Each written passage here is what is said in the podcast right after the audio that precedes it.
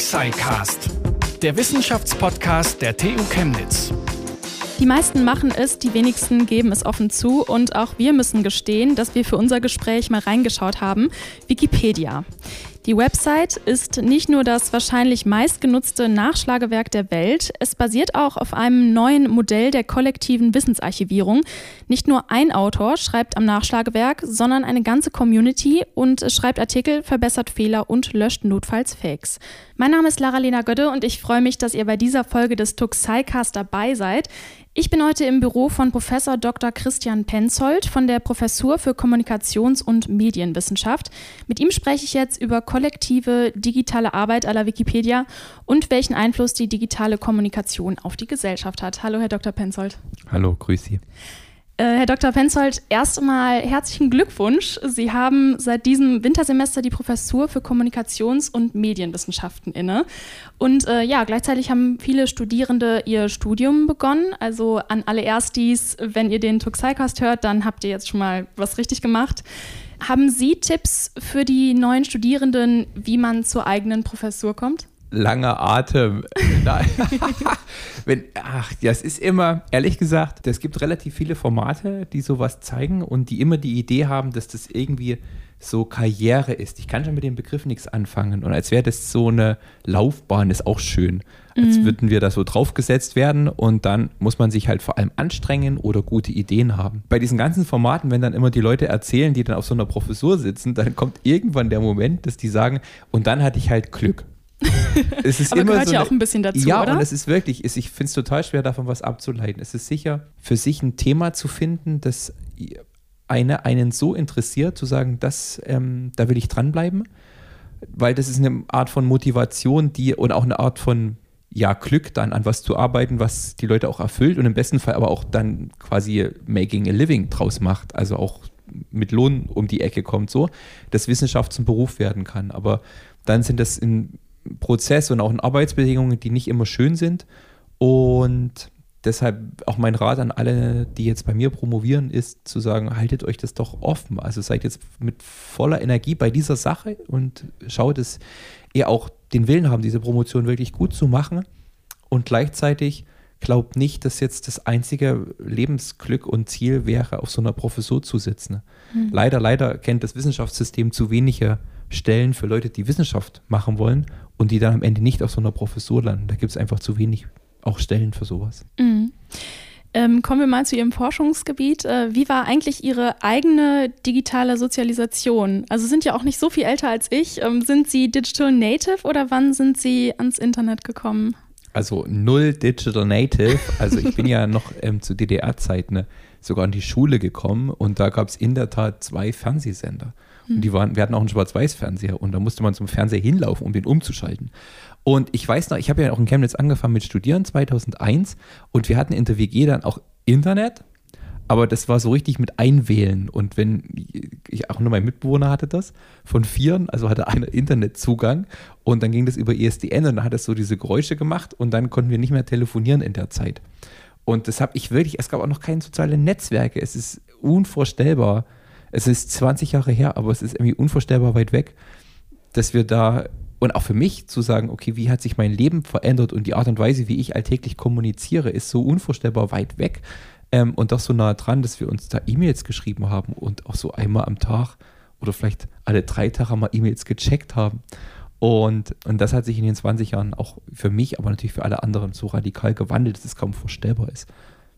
Und äh, an welchem Punkt haben Sie dann gedacht, das will ich jetzt studieren und dann promovieren und dann diese Professur an der TU Chemnitz bekommen? Also die Ansage oder Aufforderung oder auch Zuspruch zu promovieren, der, die kam relativ zeitig von meiner Professorin. Ich bin ja dann aus Chemnitz weggegangen und habe in Schottland studiert und gleichzeitig ähm, war das schon immer sozusagen, also das traue ich Ihnen zu oder das sollten Sie wirklich in Erwägung ziehen. So. Und dann war ich fertig mit Studieren und dachte, was mache ich jetzt? Und dann kam wieder so diese Aufforderung oder Anfrage, das zu probieren. Und dann habe ich das Glück gehabt, ein Stipendium zu bekommen für die Promotion und habe im Prinzip vier Jahre ein Stipendium gehabt, um zu promovieren und habe mir dann auch was so zusammengereimt, was ich da mache und habe in vier Jahren was komplett anderes gemacht. Also auch das, was ich da das erste Mal, da musste ich so ein Exposé schreiben, was da drin steht. Ich glaube, da ist wirklich kein einziger, kein Gedanke und kein Buchstabe aufeinander geblieben, sondern das ist, hat sich komplett gewandelt und so bin ich auf gewisse Weise auch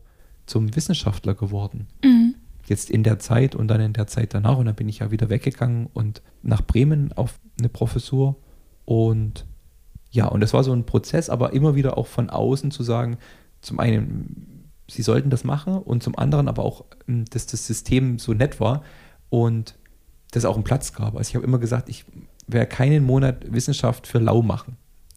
Also wenn es an meinem Idealismus hängt, dann wären wir keine guten Partner, Wissenschaft und ich, sondern ich habe gesagt, also wenn das ein Signal ist, zu sagen, die Person und das Thema braucht das, also quasi jetzt die Uni nicht zum Beispiel als Institution oder dass ich auch nirgendwo anders Anschluss gefunden hätte, habe ich immer gesagt, das, weiß ich nicht, das geht nicht. Das ähm, wüsste ich nicht warum. Das ist ja auch ein System der permanenten Selbstausbeutung und mhm. das war mir fremd. Und ich hatte immer das Glück und das Privileg, das ähm, nicht zu dem Punkt zu kommen. Ähm, Sie sagen, in Ihrem Exposé ist dann kein Buchstabe auf dem anderen geblieben und da hat sich einiges gewandelt. Können Sie das nochmal äh, erklären, was Sie damit meinen? Ja, klar. Also erstmal, um das Geld zu bekommen, musste ich mal mir was ausdenken. Und ich hatte so Ideen von, also Wikipedia war schon klar. Das war so die Zeit 2010, 2008 bis 10. Und da war Wikipedia eine Riesennummer, auch in der Wissenschaft. Es war ungefähr zehn Jahre alt und hatte auch so die Höhen erreicht von Intensität äh, vom, vom Mitmachen, also wie viele Leute mitmachen und wie auch populär die ganze Sache wurde in der Zeit. Also das war gesetzt, aber ich hatte eine ganz andere Vorstellung, was ich machen will. Also ich wollte mir da Macht anschauen und wie die Leute miteinander diskutieren und was sie so eine Vorstellung haben und wie die sich vor allem organisieren. So. Und das habe ich in der Zeit, also das sind so mehrere Faktoren. Zum einen ähm, ist ja zum einen Teil die Promotion eine Auseinandersetzung mit dem Gegenstand, aber auch mit der Literatur.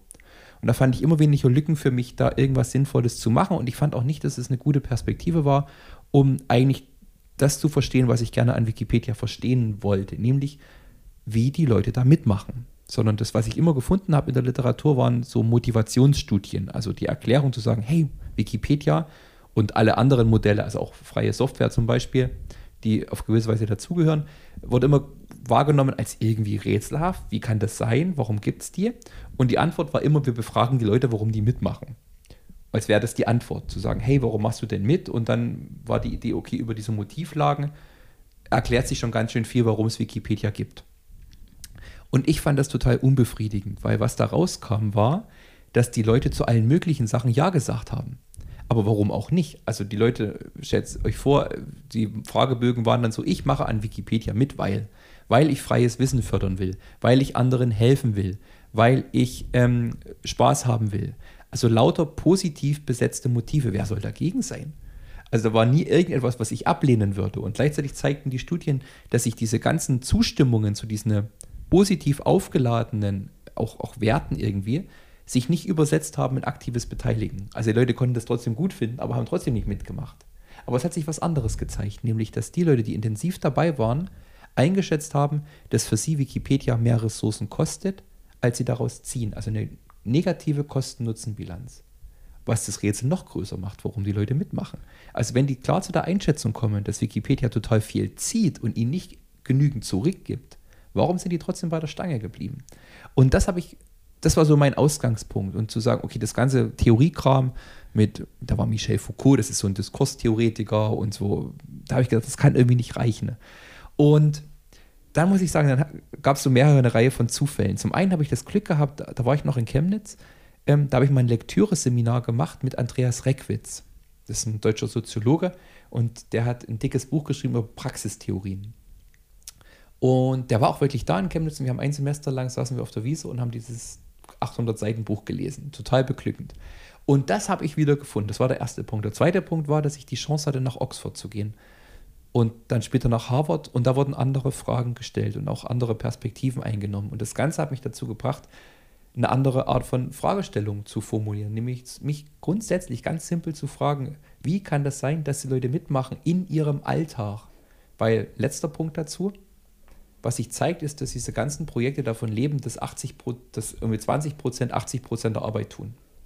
Also ich musste nicht Millionen von Leuten anschauen, sondern ich musste mir in der deutschsprachigen ungefähr 1000 anschauen. Und im englischsprachigen sind es ungefähr 3500 Leute, die Wikipedia schreiben. Und irgendwie haben diese Leute, vor allem Männer, das geschafft, das Projekt zu tragen. Also habe ich gedacht, okay, es ist interessant zu schauen, wie wird für die Wikipedia Alltag und Anliegen.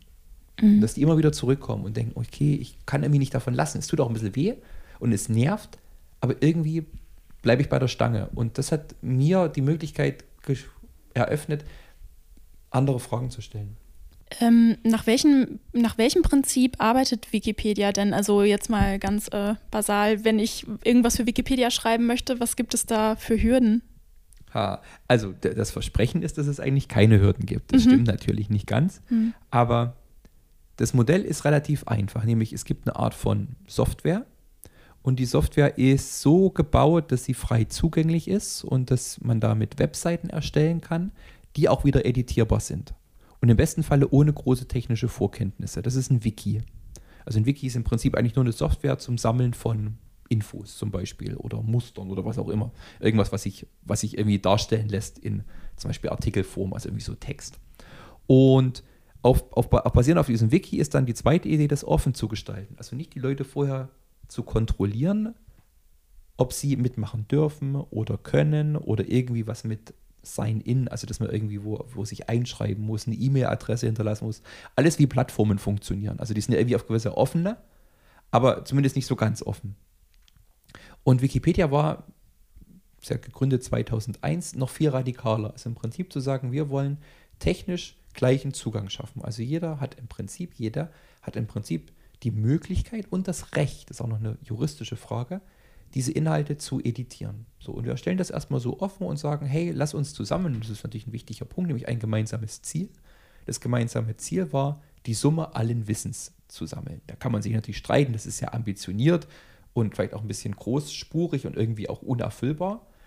Aber das war so die, der Rahmen, die Vision und die Einladung dann eben, die ging dann über Mailinglisten in der Zeit raus, zu sagen, hey, du weißt doch sicher was oder du hast Zugang zu Ressourcen und du kannst hier beitragen und das ganz ungehindert. Und das ist auf gewisse Weise auch noch heute so. Also ähm, alle, die mal auf einer Wikipedia-Seite waren, ähm, da sind so oben so verschiedene Reiter, sieht ein bisschen aus wie so Karteikarten. Ne? Und ein Reiter ist eben äh, Edit this page, also editiere diese Seite. Und wer noch nicht Lust dazu hat, da gibt es dann auch, das nennt sich Versionsgeschichte oder Übersicht. Und da ist es möglich, dann diese Geschichte dieses Artikels nachzuvollziehen. Also das ist nicht so, dass der quasi mit einem Schlag geschrieben wurde und dann steht die Version so da, sondern die Idee ist, irgendjemand kann beginnen und andere kommen dazu oder auch dieselbe Person kommt dazu und schreibt weiter.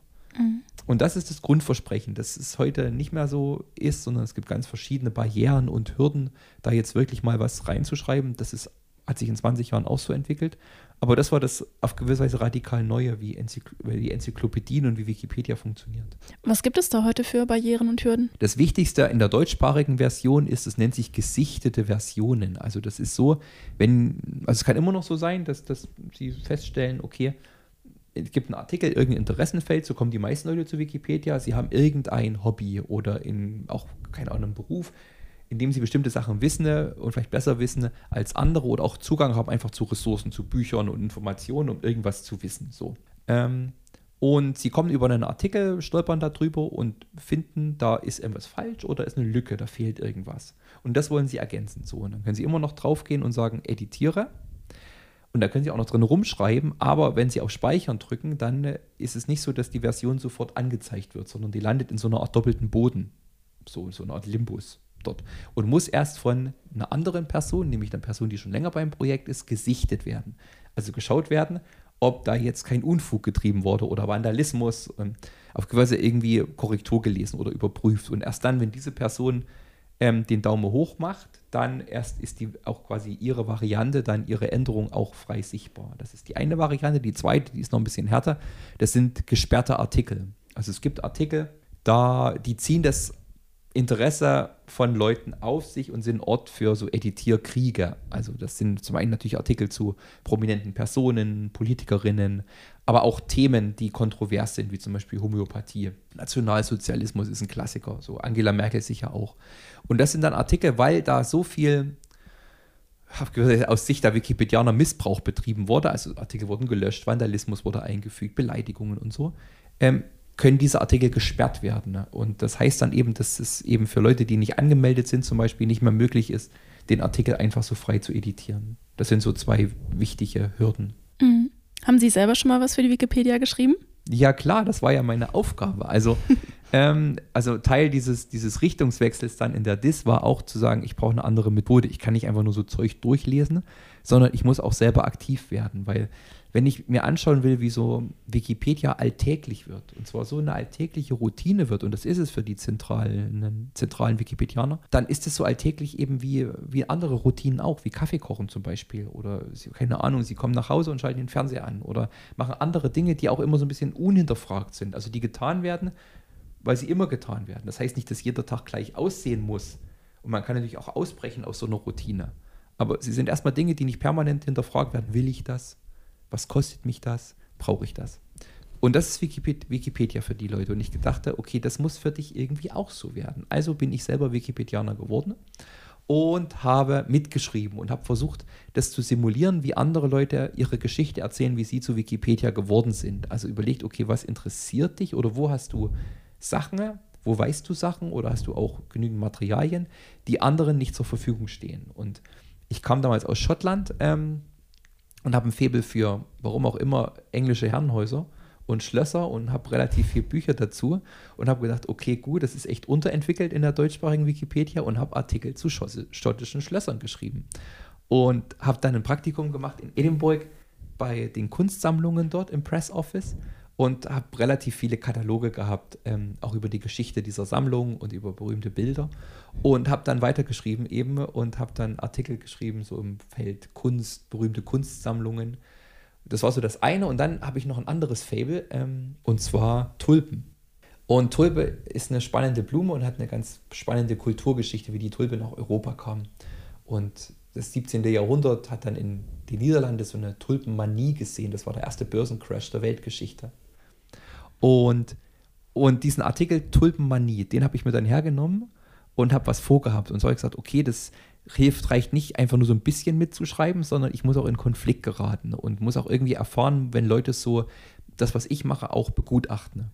Und wollte, habe so ein Editierprojekt gehabt und gedacht, okay, du willst es, dass dieser Artikel zu dieser Tulpenmanie auf der Startseite erscheint, der Wikipedia. Also das ist natürlich unglaubliches Media, also Interesse da natürlich, weil ganz viele Leute über diese auch diese Startseite besuchen und wollte das schaffen und dazu muss ein Artikel exzellent werden. Das heißt, er braucht so eine Prämierung.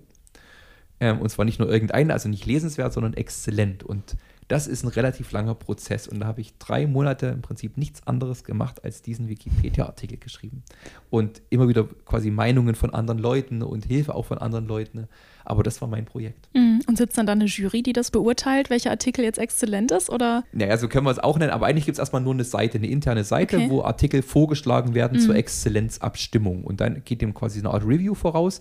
Und das wieder, es gibt keine klare Arbeitsteilung, aber es gibt manche Autorinnen, die eben auch das mitmachen, weil die, weil die sich dafür interessieren und die das vielleicht auch häufiger dann tun und die auch die Kriterien kennen und auch ein bisschen auch wieder da so eine so einen Usus haben und so eine Routine haben, zu wissen oder auch so ein Bauchgefühl zu haben, also für mich sind gute Artikel die und das sind auch die Regeln für gute Artikel und das sind die Regeln für exzellente und die dann da teilgenommen haben an dem Prozess, der ist auf der Webseite, hat auch so eine, einen Zeitraum, sagt, okay, drei Wochen geht das so und so und, und dann haben die also seitenweise Zeug dazu geschrieben, was sie noch verbessert haben wollen, was sie nicht verstanden haben. Und der Witz war, und das war eine wichtige Erkenntnis der Studie, dass Wikipedia so kollaborativ gedacht ist, dass es aber am Ende an mir hing. Also die Leute haben sich noch nicht mal getraut, in meinem Artikel zu schreiben, sondern haben im Prinzip nur Kommentare geschrieben, was ich denn zu tun habe. Manchmal, weil sie keine Lust hatten, aber auch, weil sie mir irgendwie nicht reinpfuschen wollten. Mhm. Also Wikipedia wird kollaborativ wahrgenommen, ist aber im Kern eigentlich kein kollaboratives Projekt. Okay. Gerade für diese hochintensiven Akteure, die wollen das nicht erleben, dass da jemand irgendwas hinpfeffert und dann sagt, Hive, also Haufen, mach mal was so damit, ne? Mhm. Sondern das ähm, wird nicht wertgeschätzt. Es wäre quasi Raubbau an den Ressourcen der Zeit und dem Interesse und dem Nerv der anderen Leute, sondern die wollen das, dass das perfekt da ist. Manche schreiben sogar in Word ihre Artikel vor und kopieren die dann mit einem Schlag rein, um zu verhindern, in solche Schleifen zu geraten, dass was gelöscht wird, weil es noch nicht vollständig ist. Und so ist, ich müsste jetzt mal reinschauen, wie viel noch von meinem Artikel übrig ist, aber der Tulpenmanie-Artikel, das heißt der Artikel zur ähm, also muss man vorstellen, die Niederländer fanden Tulpen auch faszinierend und das war so in den 1630er Jahren und da sind diese Tulpenzwiebeln gehandelt worden. Ähm, und die haben astronomische Preise irgendwann erzielt und sind über Nacht ist dieser Markt zusammengebrochen für Tulpenzwiebeln. Da haben viele Leute ihr Geld verloren und das war quasi der erste Börsencrash, ähm, weil das auch äh, Tulpen-Futures, würden wir wahrscheinlich heute sagen, sei, sind, weil es wurden ja Zwiebeln gehandelt und nicht die blühende Tulpe. Also mhm. ob die Zwiebel dann wieder aufgeht im Frühjahr, war vollkommen unklar. Und ob die dieselbe Farbe liefert, war vollkommen unklar.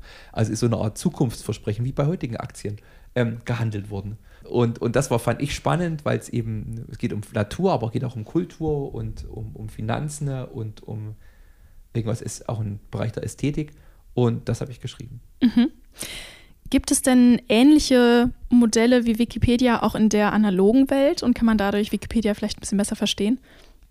Das gibt es auch. Also Wikipedia ist auf gewisse Weise natürlich singulär, aber hat auch eine lange Vorgeschichte. Eine Vorgeschichte, die mindestens bis ins 18. Jahrhundert geht. Also auf gewisse Weise ähm, ein Vorbild, und das ist der Deutsche Verein, hat sogar so eine Art Vorwort, so eine Präambel zu seinen Statuten. Und das bezieht sich auf die Enzyklopädie von ähm, Diderot und d'Alembert also ein Projekt, was ja Mitte des 18. Jahrhunderts das Licht der Welt erblickt hat. Und dort schon wurde so ein kollaborativer Modus probiert. Also das war eine Enzyklopädie, die nicht von einer Person geschrieben wurde, auch das gab es, sondern die haben über 200, die nennen sich Korrespondance, ähm, eingeladen, diese Enzyklopädie zu schreiben. Oder das berühmteste Beispiel ist das Oxford English Dictionary. Ähm, das ist ja ein Projekt, das begann so in den 1850er Jahren, aber so richtig los ging es erst in den 1870ern und 1928 ist der letzte Band von zwölf erschienen. Und da war die Idee, zu sagen, wir nicht wieder duden, zu sagen, wir haben Wörter und definieren die, sondern wir schauen in so kleinen Zitaten uns an, wie ein Wort über Geschichtsverlauf benutzt wurde. Und das hat diese Redaktion nicht selber geschafft, sondern da gibt es einen berühmten Appeal, heißt das, so eine Art Aufruf, dass alle Leserinnen und Leser des Englischen eingeladen sind, solche Zettel zu schreiben mit Quotations von Worten, die sie irgendwo gelesen haben. Und das sind über 5 Millionen solche Zettel nach Oxford geschickt worden. Also auch eine Form von der Arbeitsteilung, zu sagen, eine, auch das Schreiben einer Enzyklopädie ist halt eine massive Aufgabe. Zu sagen, also diese riesige Aufgabe wird zerteilt in einzelmachbare Aufgaben. Und zwar, die sind so niedrigschwellig, dass Leute auch mit wenig Motivation, also ich muss jetzt nicht im Herzen bewegt sein und mein Leben dafür widmen, sondern das schaffe ich in fünf Minuten. So. Und mit dieser Minimalmotivation und einer Aufteilung in diese Arbeit, in diese, diese Kleinst, also wir nennen das Modularisierung ähm, von Arbeit, war es möglich, diese Enzyklopädie zu schreiben. Das hat natürlich auf der anderen Seite in Oxford gab es ein eigenes Haus dafür, wo diese ganzen Zettel natürlich sortiert, abgetippt, geordnet werden mussten. Also es braucht immer auch so einen Overhead von Organisation, aber das Modell selber ähm, ist uns nicht fremd. Und das letzte Beispiel noch dazu, das ist auch aus dem 19. Jahrhundert, was einen anderen Aspekt beleuchtet, ist das, nämlich das, ähm, das jenseits dessen war zu sagen, ich besitze hier was, das ist meine Idee und die kann ich sofort urheberrechtlich schützen. Weil Wikipedia und gerade freie Software, so eine auch Vorläuferin, die in den 80er Jahren begonnen hat, kommt auch mit einer juristischen Innovation, nämlich zu sagen, das, was die Leute produzieren, das ist zwar urheberrechtlich geschützt, aber sie als Erzeugerin, Erzeuger des Gutes geben die Nutzung des Gutes frei. Das ist eine andere Art von, wie wir über Urheberrecht nachdenken. Also schließt nicht ab und verbietet Leuten etwas zu tun, sondern erlaubt es gerade den Leuten etwas zu tun und das ohne Erlaubnis. So. Und das erleben wir schon im 19. Jahrhundert. Da gibt es, das nennen wir kollaborative Innovation bestimmte, in bestimmten Zusammenhängen waren sogar Leute, die eigentlich Wettbewerbsgegner waren. Zum Beispiel die Besitzer von ähm, Kohleöfen, also wo, wo Kohle verkuckst wurde in Großbritannien, gibt es das zum Beispiel, oder der Mining-Industrie allgemein, also der Minenindustrie. In Cornwall gibt es ein paar schöne Studien. Und wie die Leute ganz frei die Innovationen, und da ging es um die Höhe von den Öfen zum Beispiel und die Belüftung von den Dingern, ähm, und Wasserpumpen und so und wie die diese Innovation ganz frei geteilt haben, weil sie gemerkt haben, dass sie alle ne, insgesamt einen größeren Profit daraus erzielt haben, die Innovation zu teilen, als jedes kleine Stückchen der Innovation für sich zu behalten. Also sie haben eher darauf gehofft, dass da was inkrementell wächst und möglich wird für alle, was sonst kollektiv unmöglich wäre. Und das sind lauter Beispiele. Und das berühmteste, jetzt komme ich noch, das muss ich auch noch sagen, dafür hat nämlich Elinor Ostrom als erste Frau den Nobelpreis gekriegt in Wirtschaftswissenschaften. Das sind die sogenannten Commons oder Almender. Also das natürliche Güter, wie zum Beispiel eine Weide oder ein Wald oder Fischschwärme, die auf gewisse Weise allen gehören. Ähm, und die aber irgendwann aufgebraucht sind, wenn alle sich quasi ganz frei bedienen, sondern die irgendwie ein Reglement brauchen, um auf Dauer langfristig verfügbar zu sein. Und das hat die dann studiert und sich angeschaut, wie ist es bestimmten Gemeinschaften möglich, solche auf dauerhaft, dauerhaft funktionierenden ähm, Regime zu organisieren, um diese Allmende zu, zu verwalten und zu nutzen. Ähm, wo würden Sie denn sagen, hören digitale Kollaborationen auf? Also gehören ähm, Google-Rezensionen zum Beispiel noch dazu? Gute Frage. Also erstmal ist es spannend, dass insgesamt diese Peer Production, also so nenne ich das, ähm, und ich habe ja gerade von dem rechtlichen Modell gesprochen, dass diese Art von frei verfügbaren ähm, Software oder Ideen oder Wissen auch ähm, den Wert von sehr kommerziellen Angeboten steigert. Also wenn wir jetzt bei Google zum Beispiel Sachen suchen, kommt häufig Wikipedia-Definitionen. Also so, und das, da fließt ja kein Geld zurück an Wikipedia, ähm, sondern quasi Peer Production steigert sogar den Wert von, ähm, von kommerziellen Diensten. Ne? Ich würde aber nicht alles ähm, Peer Production nennen und nicht alles ähm, diese Art von Kollaboration. Es gibt ja, das Feld ist ehrlich gesagt riesig. Also es gibt so Formen, wir nennen es so Crowdsourcing-Formen heißt das die sind im Prinzip durch, durch und durch kommerziell. Das bekannteste Beispiel ist Amazon Mechanical Turk. Also Amazon hat so eine Art Plattform und da können auch solche Aufgaben, wie zum Beispiel irgendein Transkript erstellen oder eine Inhaltsanalyse von irgendwas machen. Also Sachen, die im Klein-Klein relativ unaufwendig sind und auch nicht so viel Hirnschmalz brauchen. Und die werden dort auch zerhackt und angeboten. Und da können Leute drauf bieten und die Aufgabe erledigen. Die werden aber dafür bezahlt. Das ist ja der Unterschied bei Wikipedia, es ist komplett freiwillig in Arbeit. Ähm, und da würde ich sagen, da sind die Grenzen. Das ist zwar immer noch eine, ein Modus ganz ähnlich dazu, aber der komplette Zusammenhang und der Rahmen dessen, wie diese Art von Arbeiten und auch Wirtschaften funktioniert, ist ein anderer. Mhm. Und das erleben wir oder auch bei Crowdsourcing, dass bestimmte Ideenwettbewerbe, also dass Leute eingeladen werden, irgendein Produkt sich auszudenken oder besser zu machen. Aber am Ende, die dann von dieser Produktinnovation profitieren, ist dann das Unternehmen vielleicht selber. Und das vielleicht sogar noch ohne, dass irgendeine Art von auch finanzieller Ausgleich oder Kompensation an Leute zurückgeht. Und da ist dann, haben wir eher so eine Form von vielleicht auch Ausbeutung oder Ausnutzung von freier Arbeit. Also nicht alle Art von freier, unbezahlter Arbeit ist positiv und, und bringt Leute voran. Und wo wäre da die Grenze zur Sharing Economy? Jetzt noch so ein Stichwort. Guter Punkt. Ähm, ehrlich gesagt kann ich wenig mit diesen Begriffen gar nicht so viel anfangen, weil die mhm. so überlappend sind. Also Sharing Economy auch da, das Feld ist halt riesig. Manchmal fällt Wikipedia unter Sharing Economy. Die Klassiker aber sind eher anders gedacht, nämlich da gibt es so einzelne Leute, die sind nicht, die sind keine kommerziellen Betriebe und Firmen, aber es sind einzelne Leute, die aber irgendwas haben, was sie gerne teilen, verkaufen wollen würden. Oder eben, also teilen zu sagen, ich gebe was weg oder ich teile was zum Beispiel Mitfahrgelegenheit. Oder in freies Wohnzimmer bei Couchsurfing oder Airbnb. Ähm, und die Leute wollen irgendwas teilen und austeilen. Sie sind aber kommerziell, also die wollen auch dafür Geld meistens haben, irgendwas, und machen das nicht nur aus der Güte ihres Herzens. Und die verlassen sich dann auf so eine Art Mittelsmann, nämlich die Plattform, wie die Airbnb-Plattform zum Beispiel. Selbst eBay wäre in dem Fall irgendwie noch Teil der Sharing Economy, obwohl mhm. es auch komplett kommerziell ist. Also zumindest eBay Kleinanzeigen. Ähm, zu sagen, okay, die Leute sind alle nicht, die sind vielleicht Kleinstunternehmer oder sowas, aber die sind keine großen Firmen und die sind als Peers, daher die Idee, die sind quasi da als Peers miteinander verbunden, als irgendwie gleichwertige, gleichartige und nutzen aber dann so eine Plattform und teilen. Aber Sharing ist, der Begriff Sharing ist so expansiv für alles Mögliche benutzt worden, dass es manchmal ganz schwer ist zu sagen, woher, wo wir eigentlich noch sharen und nicht. Also wir können ja auch sagen, Sharing wäre auch das Teilen von Gefühlen und Gedanken. Dann ist auch zum Beispiel Facebook begründet sich auch als Plattform, in der, auf der Leute teilen, also sich mitteilen. Nicht unbedingt jetzt nur Wohnungen teilen und Joboffer, ähm, aber eben auch sich teilen. Hm. Amazon und äh, Google werden ja schon mit den großen kapitalistischen Monopolisten des 19. Jahrhunderts, wie zum Beispiel Rockefeller, verglichen. Wie kommt es denn, dass Amazon oder Google noch keine eigene Wikipedia rausgebracht haben und damit äh, ganz viel Geld verdienen? Tja, weil es das freie Angebot gibt. Diese eine Nische ist eben besetzt durch okay. Wikipedia. Es gab ja Versuche, also ähm, nach den 90er Jahren hat ja Microsoft Encarta herausgebracht, ähm, auch als eine Art von enzyklopädischen Angebot, was aber geschlossen war. Also geschlossener Kreis von Leuten, die das schreiben und auch als kommerzielles Angebot. Aber es gibt eben eine, und es ist eine auf gewisse, scheinbar auch sehr leistungsfähige Alternative.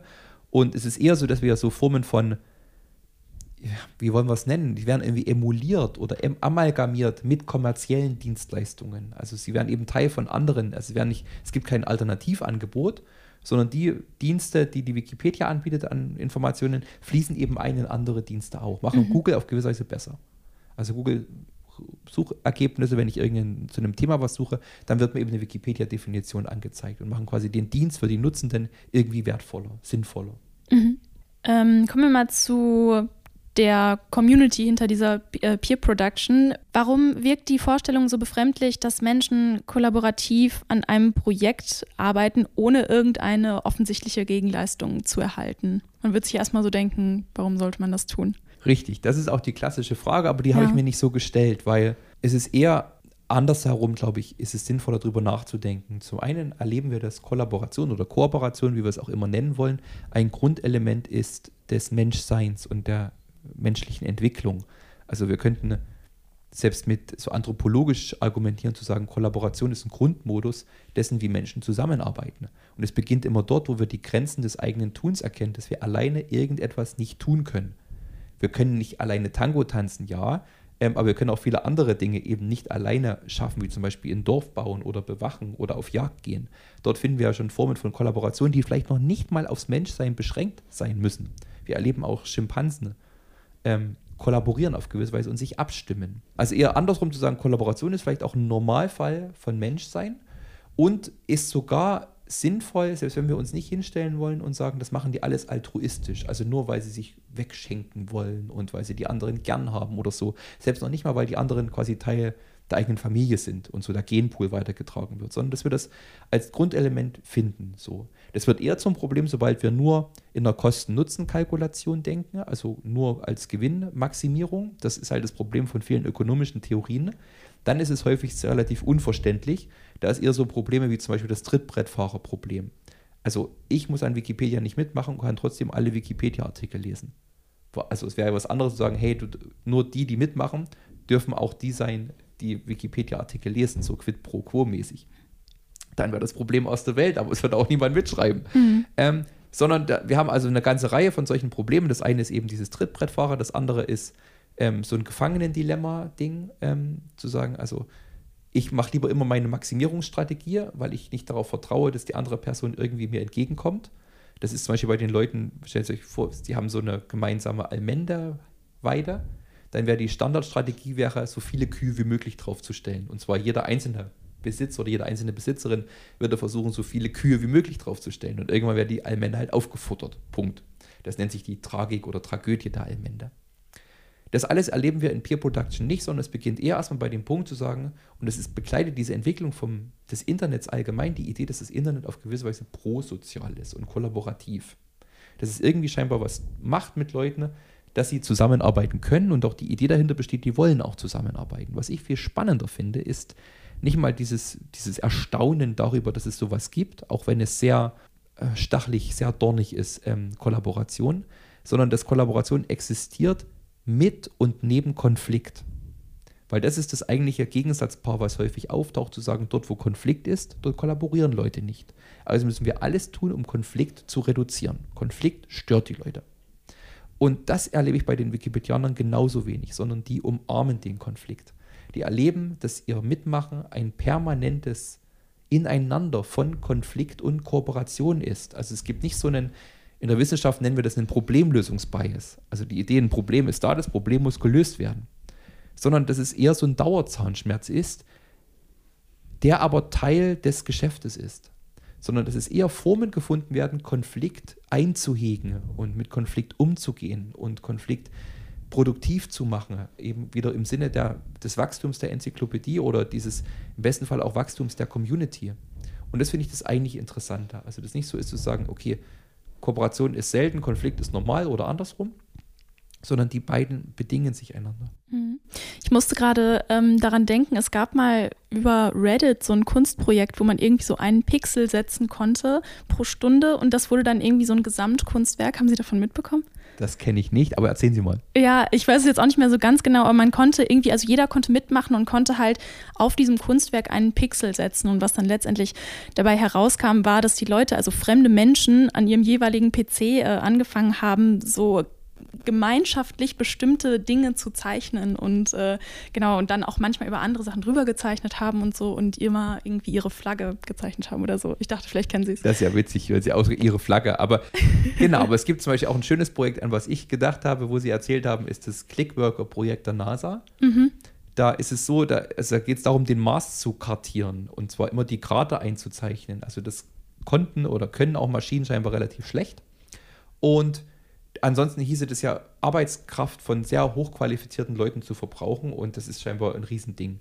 Also haben die diese Bilder, die die NASA gemacht hat, die Satelliten gemacht hatten, hat von, von der Mars-Oberfläche freigegeben und gesagt, hey, alle, die mal ein bisschen Lust haben, das hieß ja nicht zu sagen, ein Jahr lang diesen Mars kartieren, sondern eben wer fünf Minuten Zeit hatte, mhm. hat sich so drei Bilder angeschaut und hat dann den Mars kartiert. Ähm, und da quasi immer Krater eingemalt, wo, wo sie Krater gesehen haben oder auch, wo die Karte, also das Programm Krater gezeigt hat, aber wo keine sichtbar waren mit bloßem Auge, die wieder weggemacht und haben so diese Marskarte gebaut. Und natürlich auch da erleben wir wieder zu sagen, okay, das war ein Projekt, das war auf gewisse Weise ähm, auf freiwilligen Arbeit und hat auch was produziert, was dann allen zur Verfügung steht. Was anderes erleben wir bei Captures. Das sind ja ein bisschen nichts anderes. Sie sagen, tippe alle Karten an, auf denen du Autos siehst oder eine Ampel siehst. Da machen wir eigentlich ja nur die kommerziellen Dienstleistungen von Bilderkennungssoftware besser, mhm. die auch wieder mit also quasi mit angestellt werden. Und wir müssen die auch irgendwie lösen, weil wir dann sonst nicht einkaufen können oder so. Online. Richtig, und ja. am besten Fall noch, am Ende entscheidet eine Maschine, ob wir ein Mensch sind oder nicht. Ja, ja. Wer schon mal an einer Gruppenarbeit gearbeitet hat, der kennt ja wahrscheinlich das Problem, da macht einer die Arbeit, einer stellt sich vielleicht in den Vordergrund, ein anderer stellt äh, blöde Fragen und vielleicht irgendwie noch ein anderer taucht dann gar nicht auf. Wie organisieren sich die Communities online? Gibt es da irgendwie so verschiedene Organisationskulturen? Sicher gibt es die. Ähm ich würde noch einen Schritt vorausgehen, wie organisieren die eigentlich diese Diversität der Leute, die da mitmachen? Weil das ist ja der erste Punkt. Und mein Argument wäre zu sagen, Projekte wie Wikipedia, die stellen ein Menü an Beteiligungsoptionen zur Verfügung. Also es ist nicht die Ansage zu sagen, wenn du hier mitmachst, dann musst du genau diese Aufgabe erledigen. Sondern das wird erstmal einkalkuliert, dass die Leute genau sehr unterschiedlich sind, also aus unterschiedlichen Interessen mitmachen ähm, unterschiedlich viel Zeit haben, Ressourcen haben, Perspektiven haben. So. Ähm, und im Grunde, das muss man auch mal sagen, ist es den Projekten eigentlich total egal, warum die Leute mitmachen, solange sie gute Arbeit leisten. Das heißt, solange das, was sie dort tun, die Performance, die sie leisten, ne, von anderen wahrgenommen wird als fördert das Projekt und nicht läuft dem Projekt zuwider. Warum genau sie das dann eigentlich tun, ist eigentlich absolut unerheblich. Also ob die das jetzt tun, weil sie helfen wollen oder weil sie, keine Ahnung, Howard Carpendale mögen und in der Biografie rumschreiben oder weil sie ein Buch auf dem Dachboden gefunden haben, ist für die Performance, nämlich das, was dort wirklich gemacht wird, unerheblich. Auch das Nachfragen, warum du das getan hast, ist absolut sinnlos. Es wird bewertet, was sie getan haben. Das ist der erste Punkt. Der zweite Punkt ist, dass sie ein Menü an Beteiligungsweisen bereitstellen. Das finde ich deshalb spannend, weil das Menü suggeriert freie Auswahl. Also diese Idee, dass es ganz offen ist und dass die Leute autonom sind in ihrer Wahl, wird kanalisiert in eine Set an erlaubten Mitmachmöglichkeiten. Ich kann nicht alles in Wikipedia tun, sondern ich bekomme, sobald die Leute sich anmelden, wird ihnen gesagt, hier kannst du mitarbeiten. Auf diese Art und Weise kannst du mitarbeiten. Das heißt, auch das Menü im Restaurant suggeriert uns Auswahl, außer wir sind in so einem, keine Ahnung, mongolischen Feuertopf-Restaurant und können dort alles reinschmeißen. Ne? Dann gibt es eine Auswahl von ist da oder ist nicht da. Natürlich kann ich in dem Menü, das Menü kann mehr oder minder differenziert sein und ich kann in einem sein, wo es 1000 Pizzen gibt und einem, wo es irgendwie fünf Sachen auf der Karte gibt. Aber erstmal ist die Auswahl, ich kann auch, keine Ahnung, Kroketten gegen Pommes und so. Aber erstmal ist es ein Menü und davon lebt das Projekt. Das ist ein Menü an unterschiedlich modularen, also unterschiedlich arbeitsintensiven und unterschiedlich gestalteten, also mit unterschiedlichen Aufgaben verbundenen Mitmachgelegenheiten eröffnet. Und die Leute steigen dann in die ein, die ihren ihrem Set an Motiven, ihren Interessen, der Zeit, die sie zur Verfügung haben, den Ressourcen, die sie haben, entspricht. Und so beginnen Leute mitzumachen. Das ist das eine. Das zweite ist, dass es die Leute bei der Stange hält. Das heißt, Wikipedia hat verschiedene ähm, Formen entwickelt, um den Leuten immer wieder vorzuhalten, hier hast du mitgemacht und das ist in deiner Abwesenheit passiert. Also, dass die Leute immer wieder zu ihrer Arbeit zurückkehren und das Gefühl entwickeln von, das klingt jetzt verrückt, Besitzerschaft. Also, obwohl es so kollaborativ ist und man sich eigentlich schon juristisch, also mit der Lizenz verabschiedet hat, zu sagen, das gehört dir, sondern das gehört allen, gibt es dennoch so eine Form von moralischem Aufpassen, sich verantwortlich machen und sich verantwortlich fühlen. Und daher haben die Projekte im Prinzip ein ganzes Set an wir nennen das Governance, also Ordnungs- oder Regulierungsformen entwickelt, die alle darauf basieren aber, dass die Leute, die am Projekt teilnehmen, auch selber dafür verantwortlich sind, sich zu kontrollieren. Also es gibt nicht die Idee von, ähm, es gibt quasi eine externe, es gibt irgendeine Organisation von außen oder irgendwie einen Chef, der diktiert von oben herunter, sondern erstmal ist die Idee zu sagen, ihr seid ermächtigt und ihr habt die Chance, euch auch zu kontrollieren. Das kann natürlich auch Horror sein. Also, weil quasi genau das passiert, das ist auch das, was passiert in Arbeitsteams. Das ist ja dann quasi jeder, auf Größe jeder gegen jeden. Ne? Also müssen die wieder Formen finden, die wieder konsensuell sind, also die von vielen getragen werden, akzeptiert werden. Ne? Ähm, weil gegen die Akzeptanz und Unterstützung und Respekt von einzelnen Leuten, die mitmachen, kann es nicht funktionieren. Nicht in einem Projekt mit solchen offenen Grenzen. Also wenn die Kosten zu hoch werden oder der Streit zu groß wird oder die Ablehnung zu groß wird, verlassen Leute das Projekt. Wie heterogen sind die Communities, ähm, hinter denen verschiedene Peer-Production-Anwendungen stehen? Weil es kommt ja immer mal wieder der Vorwurf, äh, Software sei zum Beispiel rassistisch oder sexistisch, weil die Programmierer meistens weiß und männlich sind und sich ähm, implizit stereotype Weltsichten in den Code schmuggeln. Ähm, Gibt es solche Fälle auch bei Modellen der Peer Production? Ja, also freie Software selber ist ja quasi Peer Production par excellence. Mhm. Ähm, und die, eigentlich gibt, ist, sind die Leute, die das produzieren, viel zu wenig divers mhm. und viel zu wenig heterogen. Also das sind auch die Standard-Wikipedianer, sind eben junge, weiße Männer, der globale Norden, an sich gut ausgebildet schon, häufig auch mit so einem technischen ähm, Febel oder Interesse. Und das zeigt sich eben auch natürlich in den Inhalten, ne? also die eben einen großen Bias haben. Also es gibt halt, keine Ahnung, es gibt eine eigene klingonische Wikipedia wahrscheinlich ähm, oder das Universum, Herr der Ringe-Universum, also lauter Interessenfelder, weil natürlich auch die Artikelproduktion interessenbasiert funktioniert und andere Bereiche, die vielleicht in einer redaktionell hergestellten Enzyklopädie berücksichtigt oder eben, ebenfalls berücksichtigt werden würden oder es eine Form von Ausgewogenheit gibt, das findet sich dann ähm, in der Wikipedia auf diese Weise nicht. Und natürlich auch alle anderen Bias, ähm, der auftaucht, also viel zu wenig Frauen, jetzt, wenn wir irgendwelche anderen Verhältnisse abbilden, abbilden wollen würden auf die Wikipedia, arbeiten auch viel zu wenig Frauen mit. Und wenn, dann ist es auch, da gibt es wieder was ich spannend fand, war zum Beispiel, dass wenn sie mitmachen, dann werden ihnen auch bestimmte Aufgaben in diesem Spektrum zugewiesen. Zum Beispiel so den sozialen Leim zu sein, zu sagen, ja, die Männer geraten sich ja immer in die Haare. Jetzt braucht es die Frauen, um zu kommunizieren und, und so Frieden zu stiften ne, und zu vermitteln. Also dass dann bestimmte weiblich konnotierte Tätigkeiten noch dann quasi den, das war das Argument der Wikipedianer zu sagen, warum brauchen wir Frauen? Mhm. Es ging nicht darum zu sagen, wir brauchen Frauen, um Wissen hineinzuschreiben, um Artikel zu schreiben, weil da waren Wikipedia so, Wissen muss doch neutral sein. Also wurde da quasi eher abgelehnt, zu sagen, dafür brauchen wir Frauen. Da wurde immer gesagt, das können auch wir Männer machen. Also das kann doch jeder machen, weil das Wissen ist doch jetzt, hat doch keinen Bias, oder? Ähm, sondern wenn, dann waren es eher für so Community-Aufgaben, die scheinbar besonders weiblich konnotierte Kompetenzen abrufen würde. Ändert sich da denn jetzt was bei Wikipedia? Ich meine, das wird ja schon seit, seit längerem kritisiert. Ich glaube, das erste Mal habe ich darüber vor einem halben Jahr gelesen, so dass da hauptsächlich äh, weiße Männer mitschreiben? Also Wikipedia, zumindest vor allem die, diese Trägervereine versuchen in allen möglichen Maßnahmen auf Wikipedia auf gewisse immer noch offener zu machen, hm. was ein sehr geteiltes Echo in der Community dieser Kernarbeitstiere ähm, hervorgerufen hat. Weil ein Argument wäre zu sagen, indem bestimmte Gruppen privilegiert werden, wird gerade diese grundsätzliche Offenheit wieder verneint. Also es geht halt dann quasi, werden andere quasi hineingeschoben oder privilegiert ähm, ihnen wird geholfen und uns wurde nicht geholfen. Ist das vielleicht eine Gefährdung sogar von Offenheit? Ansonsten ist es relativ mühsam. Also es gibt sehr viele Bestrebungen, Wikipedia sowohl in Inhalten zu erweitern, als auch in der Basis der Nutzenden und, und Schreibenden. Ähm, letzten Endes aber hat auch, jetzt haben die Trägervereine keine ultimativen Eingriffsrechte, weil das hieße entweder irgendwann bezahlten Content zu haben, der Prinzip der, der Grundidee des Projektes zuwiderläuft und vielleicht auch schwierig ist zu sagen, okay, wir haben quasi weibliche Beteiligung, aber wir bezahlen die weiblichen Mitschreibenden. Ähm, sondern das größte Problem gerade ist eher die Frage von selbstwahrgenommener Technikkompetenz. Also das ist also, also ein größeres Problem ist also ähm, das Verhältnis, also äh, die Konnotationen, die einhergehen mit, mit dem Umgang mit Technik, so das haben wir schon in den MINT-Fächern und dort der geringen Beteiligung und Engagement von, von, von Mädchen. Äh, und das erleben wir dann auch wieder in Wikipedia. Ähm, das ist das eine. Und das zweite ist so die Diskurskultur.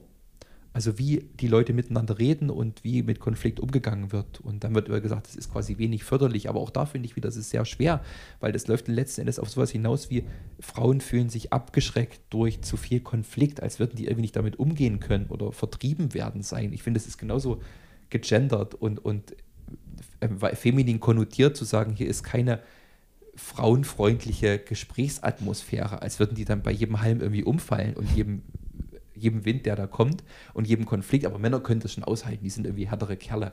Also das ist aus dieser Geschichte kommt Wikipedia auf Seite auch nicht raus, selbst mit Maßnahmen, die dagegen ergriffen werden oder zumindest den Begründungen für bestimmte Maßnahmen. Wie handhaben Sie selbst eigentlich Wikipedia als Quelle? Nutzen Sie das? Permanent. Mhm. Selbst wenn mir langweilig ist in der Bahn. Und was sagen Sie Ihren Studierenden? Genauso, aber ich rate denen sowieso dazu, alle Quellen zu benutzen. Mir geht es nicht darum, eine Quelle zu verbieten, sondern Quellen zu, in den Kontext zu stellen. Und das hätte ich aber von jeder Quelle gern. Also ein Wissen über, wie, wie kann ich die Quelle und den Wahrheitswert dieser Quelle einschätzen? Was erlaubt mir das, das darüber und dass ich das in den Arbeiten dann lese, zu sagen, okay, ich zitiere heraus, aber mir ist auch bewusst, was ich hier zitiere. Und vielleicht noch zu begründen, warum ich dennoch daraus zitiere, vielleicht ein Mangel von Alternativen oder gerade in besonderen aktuellen und technischen Themen. Ähm, dass ich dann Wikipedia aufgreife, aber auch andere Quellen aufgreife. Also ich wüsste nicht, warum wir uns eine Quelle an sich verbieten sollen, sondern eher eine Kompetenz schaffen, einzuschätzen, wie der Wahrheitsgehalt zum Beispiel, die Plausibilität, ähm, die Kompromittiertheit oder so in einer Quelle zu beurteilen ist. Abseits davon, kleiner Treppenwitz, ähm, wo ich vor zehn Jahren da angefangen habe damit. Da war Wikipedia, da ging ganz viel Studien drum, Informationsqualität und Wikipedia ist irgendwie so schlecht und, und hat so viel Fehler. Ich finde, das hat sich in den letzten zehn Jahren komplett gewandelt. In Zeiten von Fake News und den Bots auf Plattformen und der ganzen Diskussion darüber erscheint Wikipedia auf einmal als Garant von freiem Wissen und korrektem Wissen und überprüfbarem Wissen. Und warum? Weil Wikipedianer versucht haben, so Qualitätssicherungsmaßnahmen zu mhm. ergreifen, also das Überprüfen, ähm, mehrere Augen drauf schauen, das Anführen von Quellen zum Beispiel, das Abwägen von Quellen. Also das, was die Studierenden tun sollen, das machen Wikipedianer ja auch. Generell die Frage nach Vertrauen spielt in der digitalen Kommunikation ja eine große Rolle.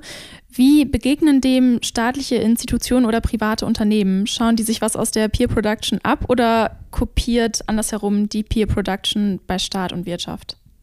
Das weiß ich gar nicht so recht. Also sicher ist Transparenz ein wichtiger Punkt, der auf den Plattformen gepflegt wird. Zu sagen, alles ist einsehbar, alle Entscheidungen werden dokumentiert und können ebenfalls wieder überprüft werden und rückverfolgt werden.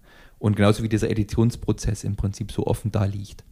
Ähm, das ist ein wichtiger Punkt. Gleichzeitig haben wir ähm, in den letzten Jahren haben wir ein paar wirklich wichtige so Fortschritte gemacht, auch in unserem Verständnis von Transparenz und äh, Transparenz über Medien. Und das ist sehr zwiespältig, also weil quasi totale Transparenz gibt es nicht und wäre auch wieder nicht handelbar. Sondern das eine transparent machen heißt andere Sachen unsichtbar machen. Was meinen Sie damit? Ähm, also indem ich, den, den, indem ich manche Sachen nach vorne hole, muss ich notwendigerweise andere Sachen nicht so beachten oder mhm. werden notwendigerweise eben nicht so beachtet so oder fallen hinten runter. Entweder Aufmerksamkeit oder in der Möglichkeit, sie darzustellen und abzubilden. Mhm. Also auch eine Software kann auf gewisse Weise so gestaltet sein, dass bestimmte Sachen transparent gemacht werden und andere Sachen können nicht ebenso transparent gemacht werden, sondern es würde unsere Aufmerksamkeit überfordern. Es wäre irgendwie so ein Transparenzfaschismus, ähm, zu sagen, hier muss alles, hier ist alles transparent. Es geht, es ist quasi nicht machbar ähm, sondern transparent machen heißt auch immer Entscheidungen über was transparent gemacht wird. Ja, klar. Ähm, und das erleben wir natürlich, dass, ähm, also Staaten zumindest haben eine lange Geschichte von dem, was transparent gemacht wird und dem, was arkan bleibt. Ähm, da haben wir eher das, sagen wir, in diesem weiteren Umfeld von Peer Production erleben wir da eher über, das, über bestimmte Whistleblowing-Aktionen dieses transparent und öffentlich machen von Dingen, die bisher geheim waren. Weil sie entweder wahrgenommen wurden, als sie sollen nicht also die waren vielleicht nicht unbedingt rechtlich kritisch, aber waren quasi Teil von Staatsgeheimnissen. Also denken Sie an so ähm, Dateien, Akten, die, keine Ahnung, Hillary Clinton irgendwo im Weißen Haus hin und her geschickt hat oder im, im, im Außenministerium und die dann öffentlich gemacht wurden. Genauso Sachen, wo gesagt wird, die Öffentlichkeit hat Interesse, weil es Machenschaften sind, wie zum Beispiel die Panama Papers. Dort haben wir Prozesse und die nutzen vielleicht sogar Plattformen der Peer Production, um Sachen transparenter zu machen. Und das erleben wir auf der einen Seite, zum anderen erleben wir auch, dass politische Entscheidungen und politische Entscheidungsträger versuchen, sich transparent zu machen und dass wir insgesamt so eine Idee haben, dass Transparenz was Gutes ist. Ähm, und, und gefördert werden soll und dass digitale Technologien dazu beitragen, Transparenz zu erhöhen. Die sind natürlich aber genauso intransparent. Also Facebook ist auf Weise unglaublich transparent, indem es halt Sachen so uns immer wieder liefert an Informationen. Zum anderen sind alle Funktionsweisen, also algorithmischer Natur, aber schon alleine, wenn Sie an diese riesen Stromzentren denken, ähm, die da im Hintergrund laufen müssen und die Energie, die dort hineingesteckt wird, diese Services am Laufen zu halten, die sind auf gewisse uns auch entzogen. Mhm. Sie setzen ihren, äh, nee. Sie setzen den Fokus ihrer Arbeit stark auf Formen der digitalen Kommunikation und manchmal hat man ja den Eindruck, oder es ist ja auch einfach so, dass die digitale Welt sich so schnell wandelt, dass man gar nicht hinterherkommt. Teilen Sie das Gefühl auch bei Ihrer Forschung oder ist das äh, gut, dass einem der Forschungsstoff nie ausgeht? Also wenn wir nur nach den unseren Gegenständen schauen würden, dann ist es schon eine leichte Überforderung. Also zu sagen, okay, jeder neue Service ähm, da ist natürlich auch Wikipedia und Facebook einfach alt und irgendwie abgetan. Selbst Instagram wird vielleicht dann schon irgendwie schwierig, sondern wir müssen jetzt, was machen wir jetzt? TikTok wahrscheinlich würden wir dann machen. Aber das ist keine Art und Weise, glaube ich, uns unseren Gegenständen, unseren Fragen zu nähern, immer nur so anwendungsbezogen zu agieren und zu sagen, okay, Instagram ist jetzt so ganz anders und jetzt kommt, keine Ahnung, Snapchat und dann kommt TikTok und ähm, dann kommt Musical.ly oder so. Und dass wir immer von Plattform zu Plattform uns hangeln und immer glauben, mit einer neuen Plattform sind auch komplett neue soziale oder kommunikative Phänomene am Start.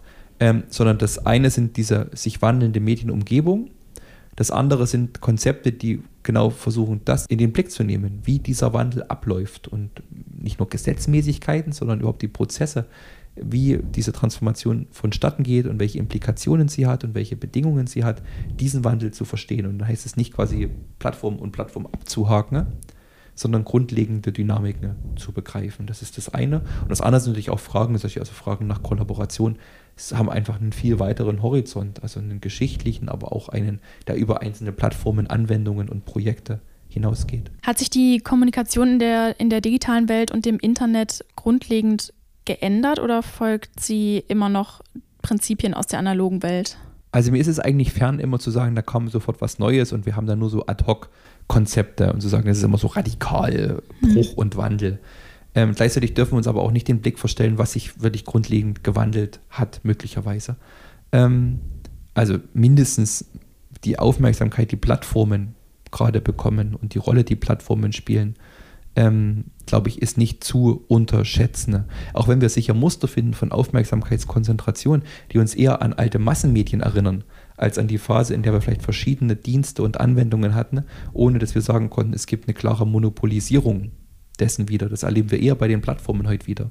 Also es wäre eher eine Sensibilität zu schauen, welche Gesetzmäßigkeiten oder welche Erklärmuster und welche Konzepte und Theorien uns noch helfen, etwas zu begreifen und wo sie an ihre Grenzen kommen. Mhm. Weil auch die sind ja in einem bestimmten Kontext mal formuliert worden. Also das im Prinzip ist ja nur das 20. Jahrhundert ein Teil vom 19. Jahrhundert wirkliche Zeiten der Massenmedien. Die gab es davor nicht in dieser Art und Weise und die lösen sich gerade heute wieder auf. Vielleicht ist es auch so ein Moment gewesen, dass die wichtig waren, also vor allem Fernsehen und Radio ähm, und die Presse und die vielleicht an ihrer Wichtigkeit wieder verlieren. Also auch die Konzepte, die wir haben, sind ja einem bestimmten historischen Moment entstanden und müssen überprüft werden. Das auf alle Fälle. Also ich würde jetzt nicht eins hergeben und sagen, das hat sich ja schon immer bewährt. Sie haben ja jetzt Ihre eigene Professur. Haben Sie schon einen Plan, wo es in den nächsten Jahren hingehen soll? Also welche Ausrichtungen wollen Sie verfolgen und welche Forschungsprojekte stehen noch an? Ja, das ist, ähm, manches ist schon ziemlich klar, einfach weil die Umstände hier in Chemnitz gerade so sind. Also wir haben ja vergangene Woche den Sonderforschungsbereich genehmigt bekommen. Und da wird es um Hybrid Societies gehen. Das heißt für uns das Miteinander von Menschen und Maschinen, insbesondere intelligenten Maschinen also automatisch ablaufenden Robotern zum Beispiel. Das müssen nicht unbedingt rumlaufende Roboter sein, sondern können auch Chatprogramme zum Beispiel sein oder so Conversational Agents wie Alexa oder Siri.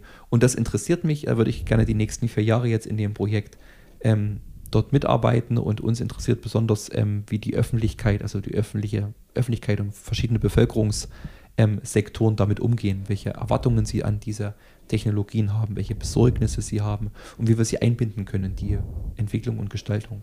Das war Professor Dr. Christian Penzold von der Professur für Kommunikations- und Medienwissenschaften. Vielen Dank für das Gespräch. Dankeschön. Und auch vielen Dank an euch, dass ihr bei dieser Folge des Tuxicast mit dabei wart. Ich hoffe, es hat euch gefallen und wenn ihr jetzt Lust auf mehr Tuxicast bekommen habt, dann findet ihr die aktuellen Folgen wie immer auf der Website der TU Chemnitz, auf Spotify, Apple Podcasts, Deezer und überall, wo es Podcasts gibt. Und falls ihr uns gern mal eure Meinung sagen wollt oder Tipps und Anregungen habt, dann schreibt uns doch auf Facebook oder Twitter. Dort könnt ihr auch Feedback und Kommentare da lassen. Und wenn euch eine Folge gefallen hat, dann teilt doch gerne den Tuxicast online und erzählt euren Kommilitonen, Dozenten oder Freunden davon. Ich bin Lara-Lena Gödde, Redaktion hatte Pascal Anselmi. Bis zum nächsten Mal. Tuxicast der Wissenschaftspodcast der TU Chemnitz. Zu hören auf der Website der TU Chemnitz, aber auch auf Spotify, Apple Podcasts und wo es Podcasts gibt.